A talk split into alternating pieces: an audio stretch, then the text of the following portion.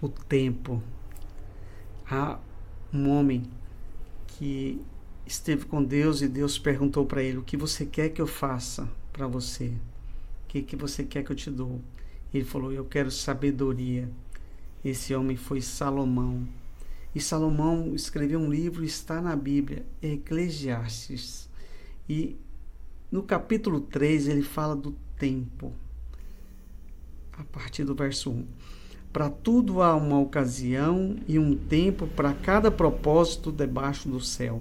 Tempo de nascer, tempo de morrer, tempo de plantar, tempo de arrancar o que plantou, tempo de matar, tempo de curar, tempo de derrubar e tempo de construir, tempo de chorar, tempo de rir, tempo de prantear, tempo de dançar, tempo de espalhar pedras, tempo de ajuntá-las, tempo de abraçar, tempo de se conter, tempo de procurar e tempo de desistir, tempo de guardar, tempo de lançar fora, tempo de rasgar, tempo de costurar, tempo de calar, tempo de falar, tempo de amar, tempo de se odiar, tempo de lutar e tempo de viver em paz.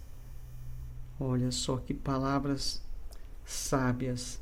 Há tempo para tudo. Que nós possamos meditar em Eclesiastes 3 e descobrir que tempo nós estamos vivendo e aceitar aquilo que Deus tem para nós. O tempo de Deus não é o nosso tempo. É muito difícil você explicar a eternidade. Deus está na eternidade. Deus já conhece o início e o fim de tudo que acontece conosco. Então, que possamos entregar o nosso tempo a Deus. Amém. Glória a Deus.